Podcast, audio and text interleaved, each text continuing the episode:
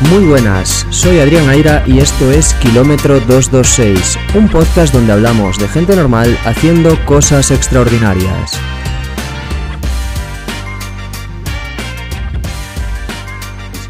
Este es un episodio en el que os voy a hablar bastante del camino, bastante de mi último camino esta semana, ya que bueno, ha sido una semana en la que los entrenamientos tampoco han sido parte fundamental en mi vida, pero sí lo han sido otras cosas y bueno, esto va de contarlo. Ya sabéis que aquí no somos profesionales, así que no siempre el entrenamiento puede ser el eje central de nuestras vidas y no todos los meses del año debería serlo, desde luego, por tu salud mental y sobre todo por tu adherencia a este estilo de vida, o al menos así es como yo lo entiendo. Así que vamos allá, voy a contar un poco movidas variadas y empezamos con el último episodio, el episodio 17 de Kilómetro 226, en el que entrevisté a Sarita Gil. Sara, eh, podcaster, corredora, se vino a Kilómetro 226 porque ella tiene un podcast, Corre como una chica, en el que se dedica a entrevistar a mujeres que corren. En Corre como una chica, ella intenta sacar el lado más personal o la historia más personal de esas mujeres y qué es lo que les lleva a correr. Así que yo decidí traer a Sara, kilómetro 226, para hacer el mismo ejercicio.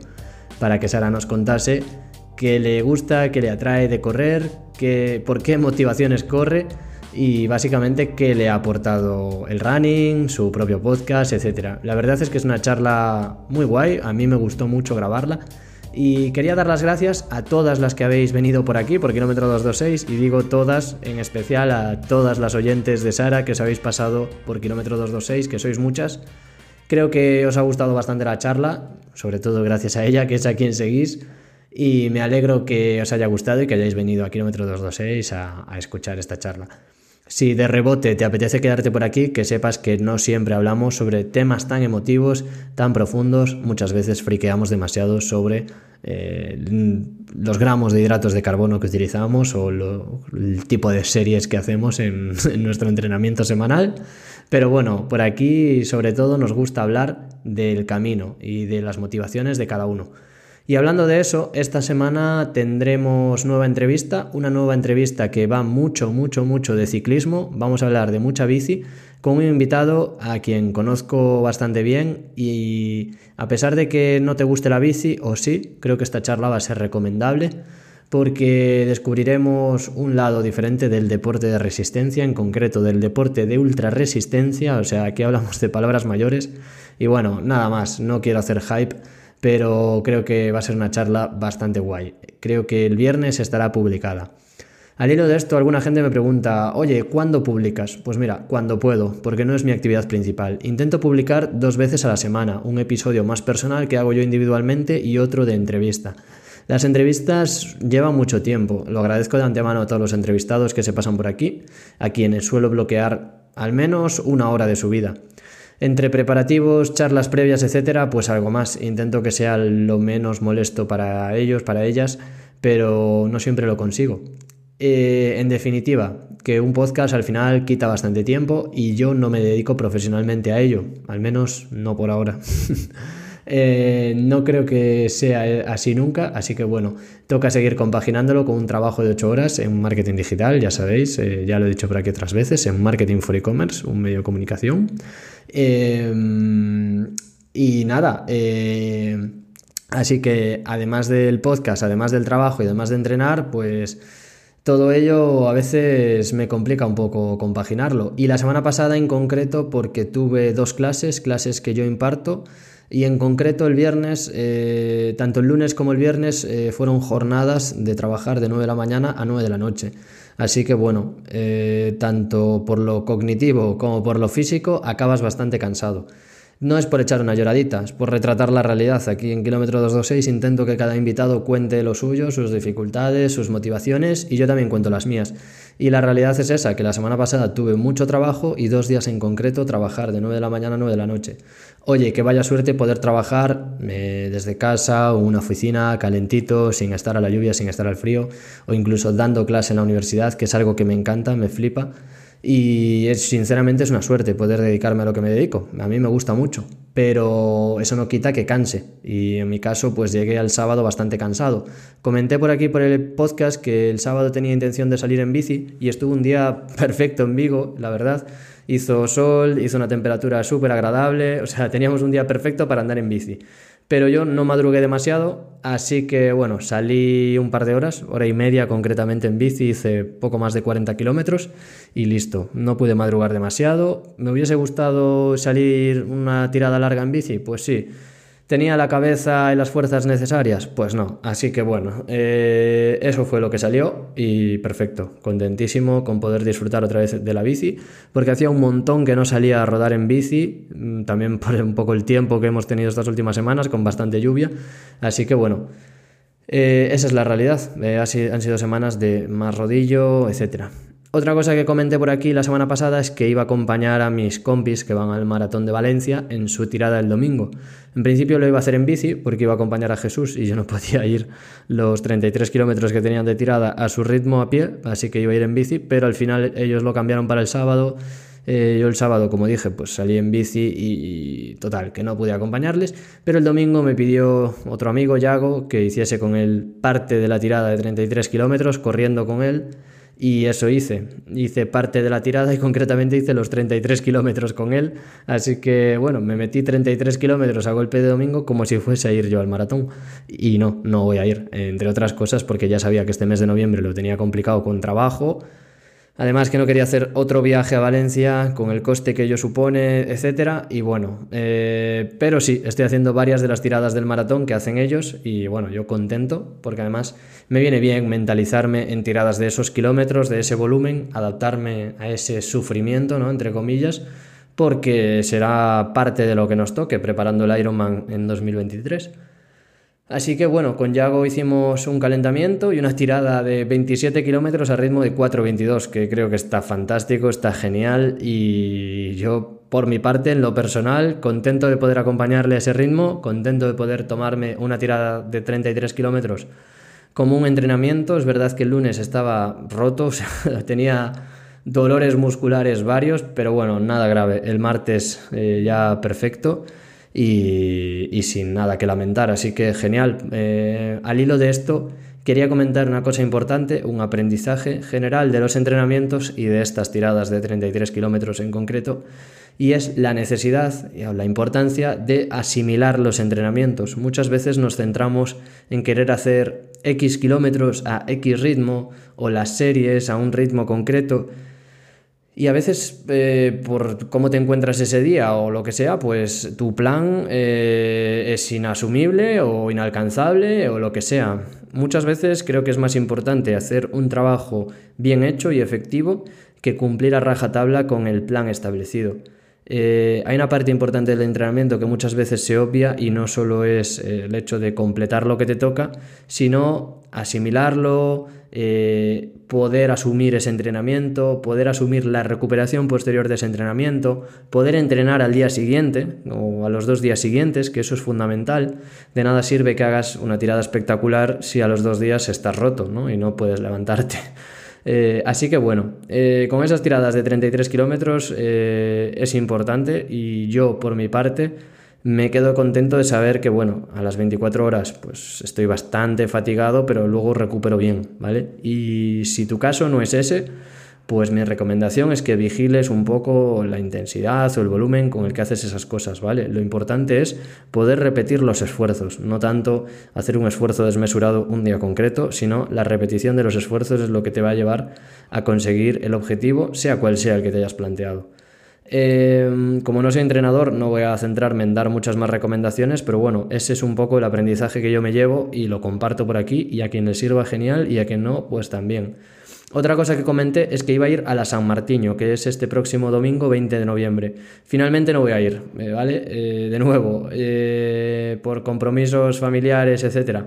No me encaja bien, tampoco me apetecía porque nadie, no tengo así mucha gente con la que ir en compañía, etcétera, y tenía que irme hasta Urense, que no es un drama, es, son 50 minutos, una hora de coche desde Vigo, así que bueno, está relativamente cerca, pero bueno que por logística, etcétera, no encajaba el plan, así que abortamos, tendrá que quedar pendiente para otro año. Me queda pena porque ya dije que es una carrera que intentaría hacer, pero eh, este año no va a ser, así que me centraré en otra cosa. Y nada, eh, decir que en el rodillo estoy viendo pues, a veces series en Netflix, a veces eh, contenido en YouTube. Y una charla en YouTube que, que, vi últimamente y que quiero recomendar por aquí es sobre un podcast, ¿vale? Lo he visto en YouTube, básicamente por poder verlo con subtítulos, pero también está en podcast. Es una charla de The Rich Roll Podcast, ¿vale? Os lo dejaré en las notas del episodio. Eh, es una entrevista de Rich Roll a Gustav Iden y Christian Blumenfeld, ¿vale? Iden es el ganador de eh, Campeonato del Mundo de Ironman en Kona de este año. Ha ganado el 8 de octubre, si no me equivoco, fue el Ironman de Kona en Hawái. Y Blumenfeld, pues era el candidato a ganar ese Ironman precisamente, pero no lo ganó, quedó en tercer puesto. Lo que sí ganó Blumenfeld fue el Campeonato del Mundo de 70.3 de media distancia Ironman y también ganó eh, en los Juegos Olímpicos de Tokio eh, la prueba de triatlón, de triatlón olímpico. Así que bueno, estamos hablando de los dos monstruos absolutos del triatlón mundial, que dominan en distancia olímpica, en media distancia o en larga distancia, lo dominan absolutamente todo.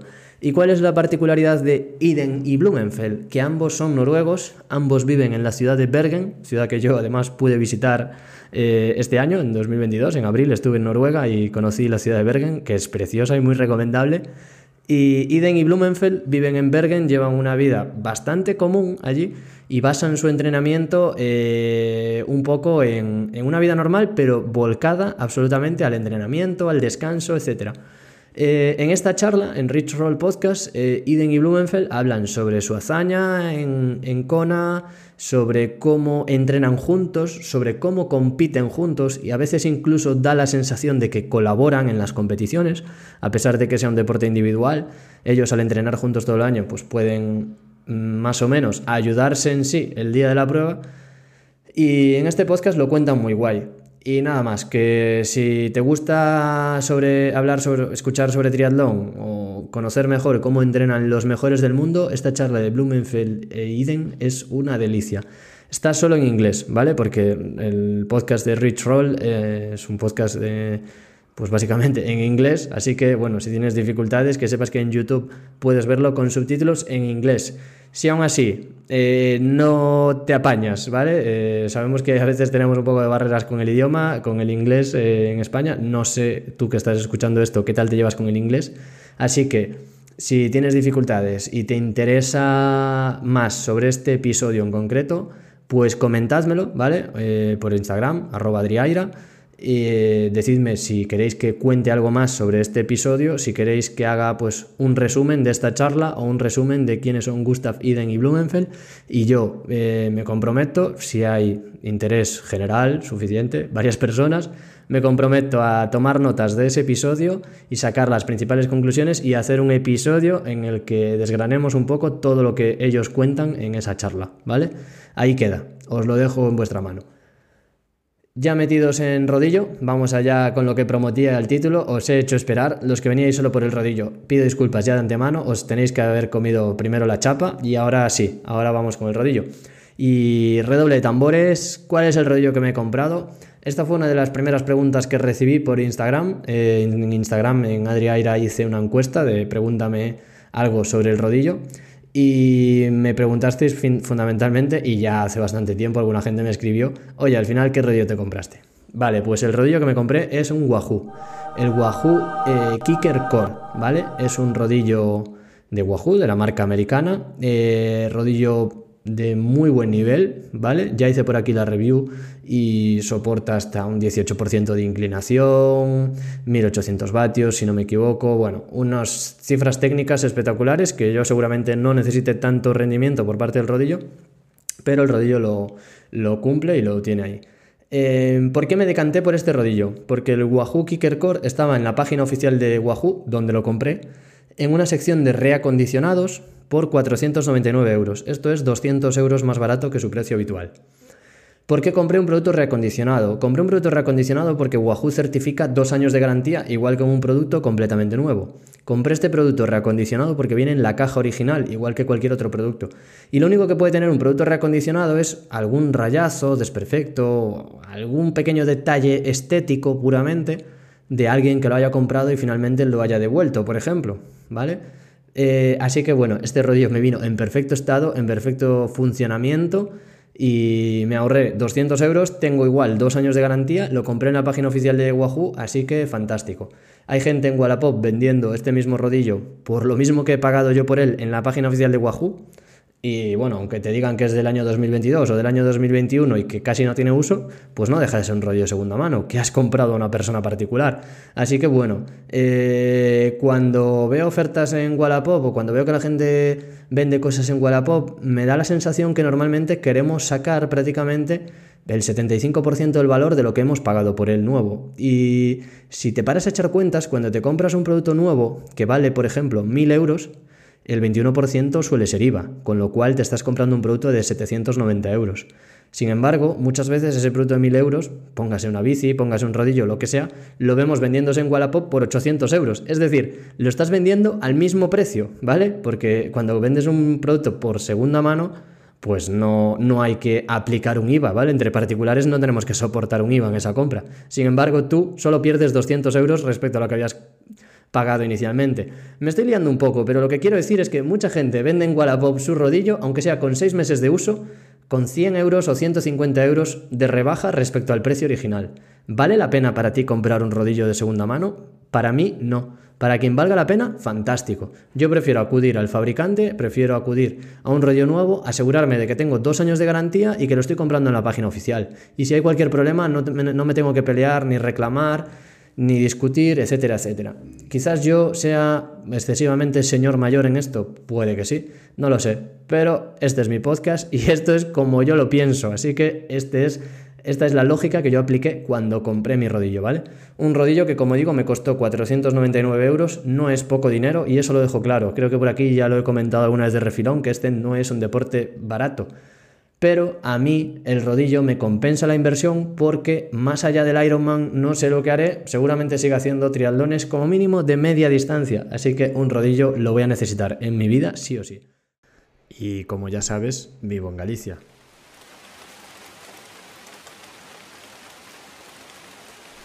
Y esta es la banda sonora más habitual en los meses de otoño por aquí.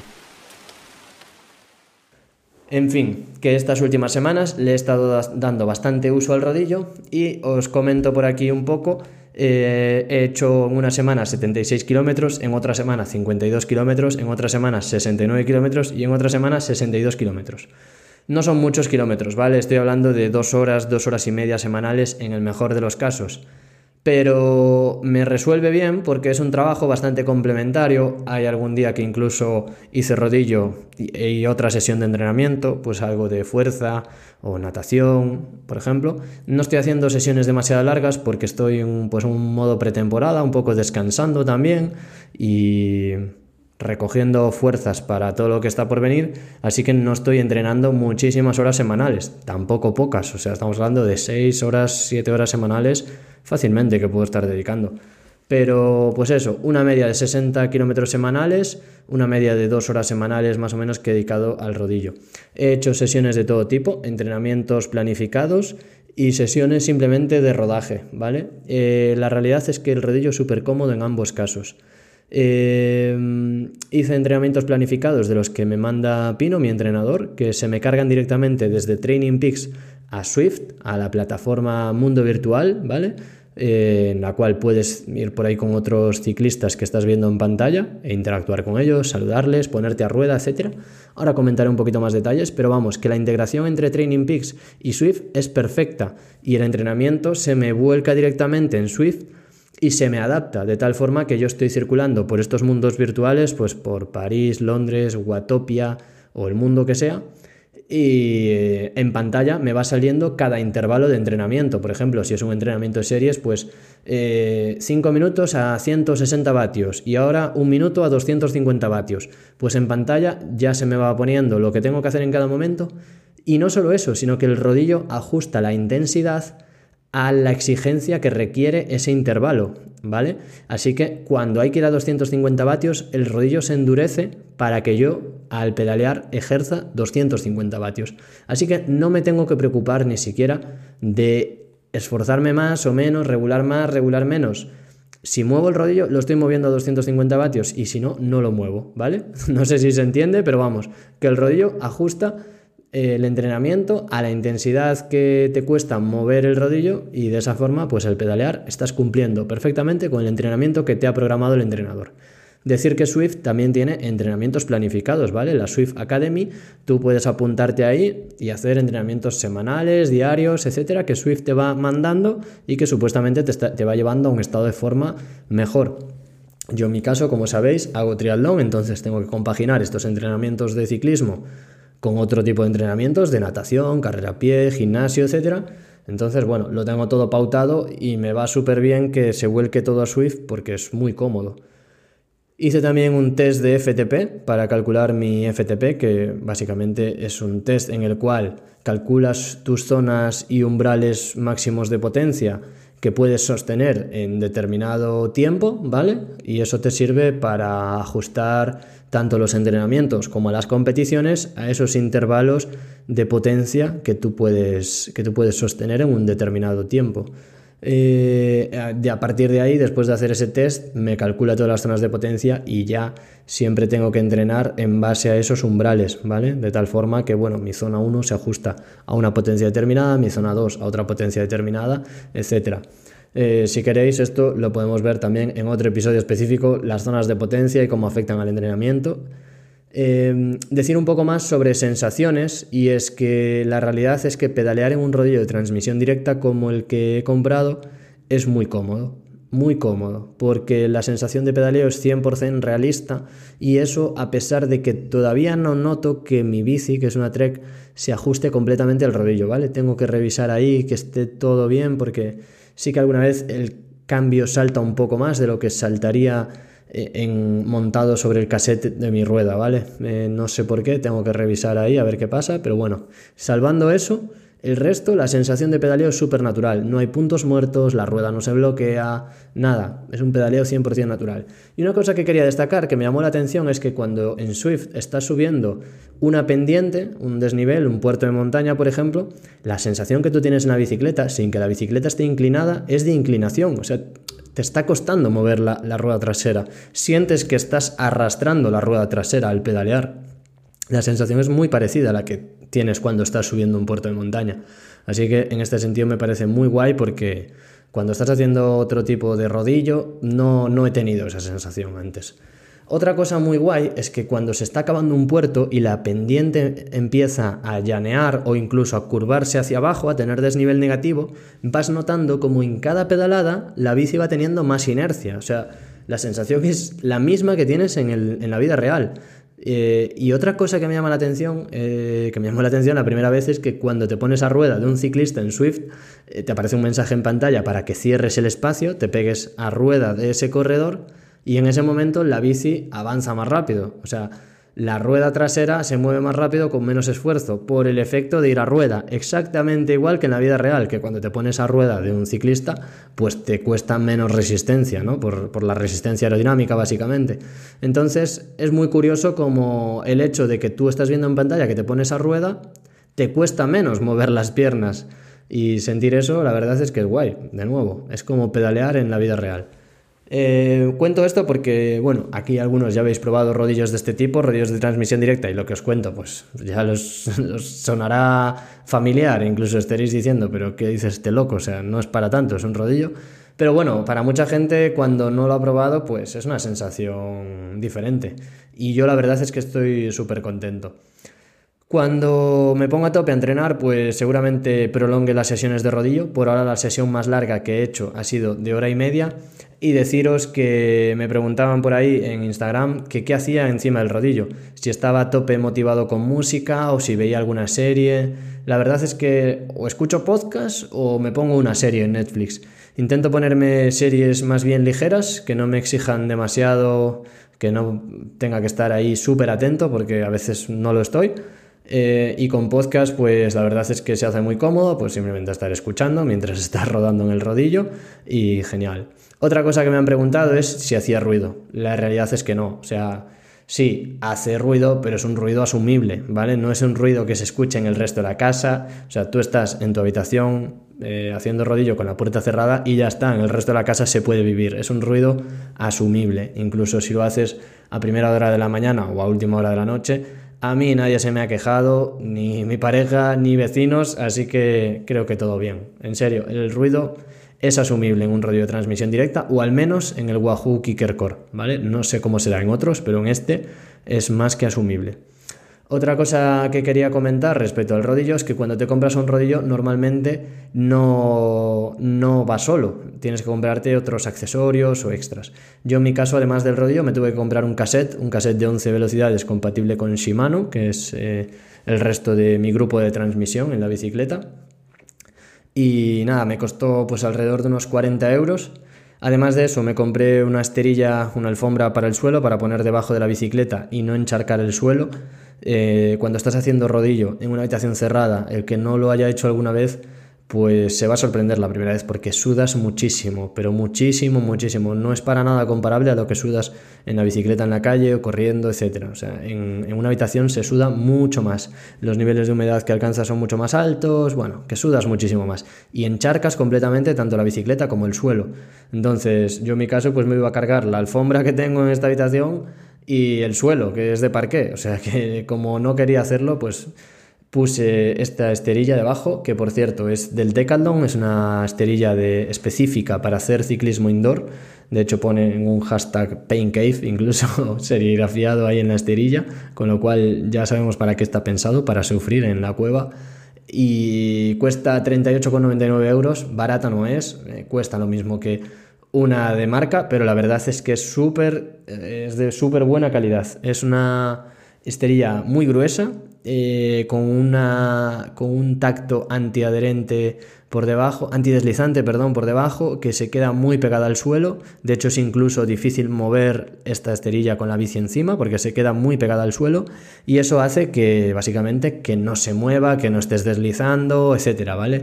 Con lo cual, cuando estás pedaleando encima va perfecto porque la, la fuerza que le metes a la bici pues puede hacer, yo que sé, que en otra superficie te deslice un poco la rueda delantera o cosas de ese tipo. En este caso, nada, la bici queda perfecta es de una goma bastante gruesa y muy bien, la bici queda perfecta ahí.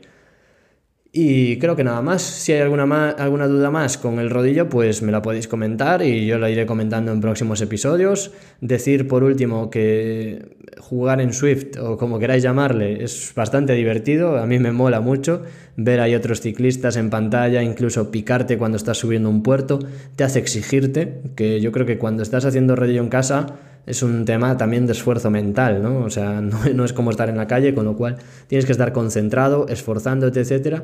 Entonces el hecho de estar rodeado de otros ciclistas hace que el esfuerzo salga un poco más natural. Ya la propia competitividad de cada uno hace que, te fuerces. Además, bueno, en Swift hay una comunidad súper grande en habla hispana. Eh, de hecho, hay un club muy grande que se llama PetaZ, que tiene un grupo en Telegram. Yo ya me he metido. Todavía no he coincidido en ninguna de estas sesiones sociales, pero sé que organizan quedadas sociales para juntarse ahí todos los del Club PTZ y rodar en pandilla por medio del mundo de Swift. Eh, a ver si algún día puedo probar esta experiencia más social del juego, que por ahora pues tampoco la he vivido demasiado. Y mm, otra cosa que quería comentar es la integración que tiene con el resto de elementos de Swift el rodillo. Y es que yo tengo un ciclo computador, un GPS, un Wahoo Element Bolt, y la verdad es que la conectividad del rodillo es absolutamente rapidísima, tanto con el ciclo computador como con el resto de sensores, ¿vale? Con sensores de frecuencia, con el propio ordenador, eh, la velocidad a la que carga el rodillo, o sea, tú el rodillo lo enchufas, lo conectas y ya el ordenador te lo está detectando al momento, lo tienes conectado a Swift y empiezas a utilizarlo. No o sea, si tú decides ponerte a hacer rodillo, en 5 minutos estás listo encima de la, de la bici pedaleando, ¿vale? Así que bueno, no hay tiempos de instalación, tiempos de abrir el software o lo que sea, o los sensores que tenga que detectarlos durante X tiempo, nada, o sea, es súper instantáneo, súper rápido, al menos, ya digo, en este de, de Wahoo. Y luego lo que decía, que la integración con el Wahoo Element Bolt es muy cómoda y si no estás utilizando Swift, tú puedes aumentar o reducir la intensidad del rodillo eh, directamente desde tu ciclo computador con los botones físicos que tiene el Wahoo Element Bolt, con las dos flechas de subir y bajar, puedo subirle o bajarle el nivel de resistencia del rodillo, ¿vale?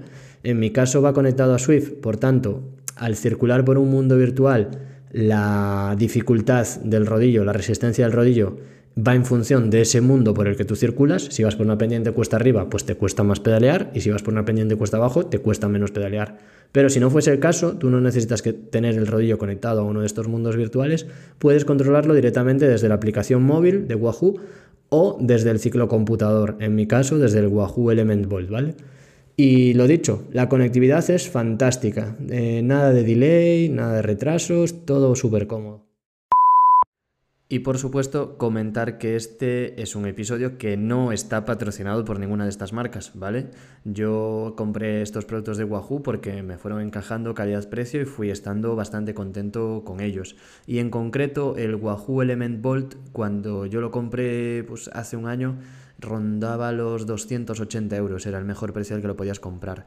Y ahora mismo, eh, que ya tenemos varias ofertas de estas de Black Weeks, Black Friday, y bueno, se pueden comprar algunos productillos con algo de descuento respecto al precio habitual, estoy viendo que en la página de Alltricks, en alltricks.es, que es una tienda online sobre running, ciclismo, triatlón, etc., tienen este Wahoo Element Bolt en 233 euros que se queda bastante más barato de los 299 euros habituales a los que se puede encontrar. Así que bueno, ya sabéis, eh, ahí en la página del Trix os dejaré el enlace en la descripción del episodio de este y del resto de productos que he ido mencionando. Y si compráis en Alltrix a través de alguno de estos enlaces, que sepáis que de alguna forma estaréis ayudando a Kilómetro 226. Ya digo, no es un episodio patrocinado, pero bueno, eh, la gente de Alltrix está ahí de Black Weeks y tiene buen servicio, yo he comprado alguna vez, y productos de buena calidad y precio. Y la verdad es que está quedando un episodio bastante popurrí, bastante rollo. Espero que haya sido útil. Y nada, si tienes alguna duda respecto al rodillo, respecto a cualquier cosa, házmela llegar. Tenemos dos cuentas en Instagram, yo la mía personal, arroba Adriaira, me puedes seguir ahí, es donde comparto la mayor parte del contenido, aunque algunos me estáis siguiendo en kilómetro 226, que es la cuenta que he hecho específica para el podcast. También me podéis escribir por ahí, ¿vale? Estoy en ambas cuentas y nada, cualquier duda, cualquier comentario me lo hacéis llegar. Que sepáis, como siempre, que una valoración en Apple Podcasts, en Spotify o en eBooks es súper bienvenida.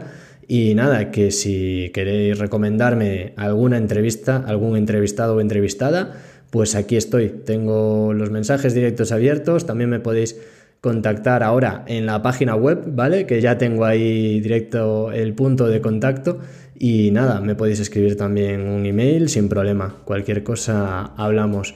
Muchas gracias por estar ahí un día más. Gracias por acompañarme en este camino hacia mi Ironman de Hamburgo 2023. Lo recuerdo por aquí para los que llegáis nuevos. Ese es mi principal objetivo y ese es el motivo por el que me decidí a lanzar este podcast y a contar mi camino hacia la meta del Ironman, hacia el kilómetro 226. Gracias y nos vemos en el próximo kilómetro. Un abrazo.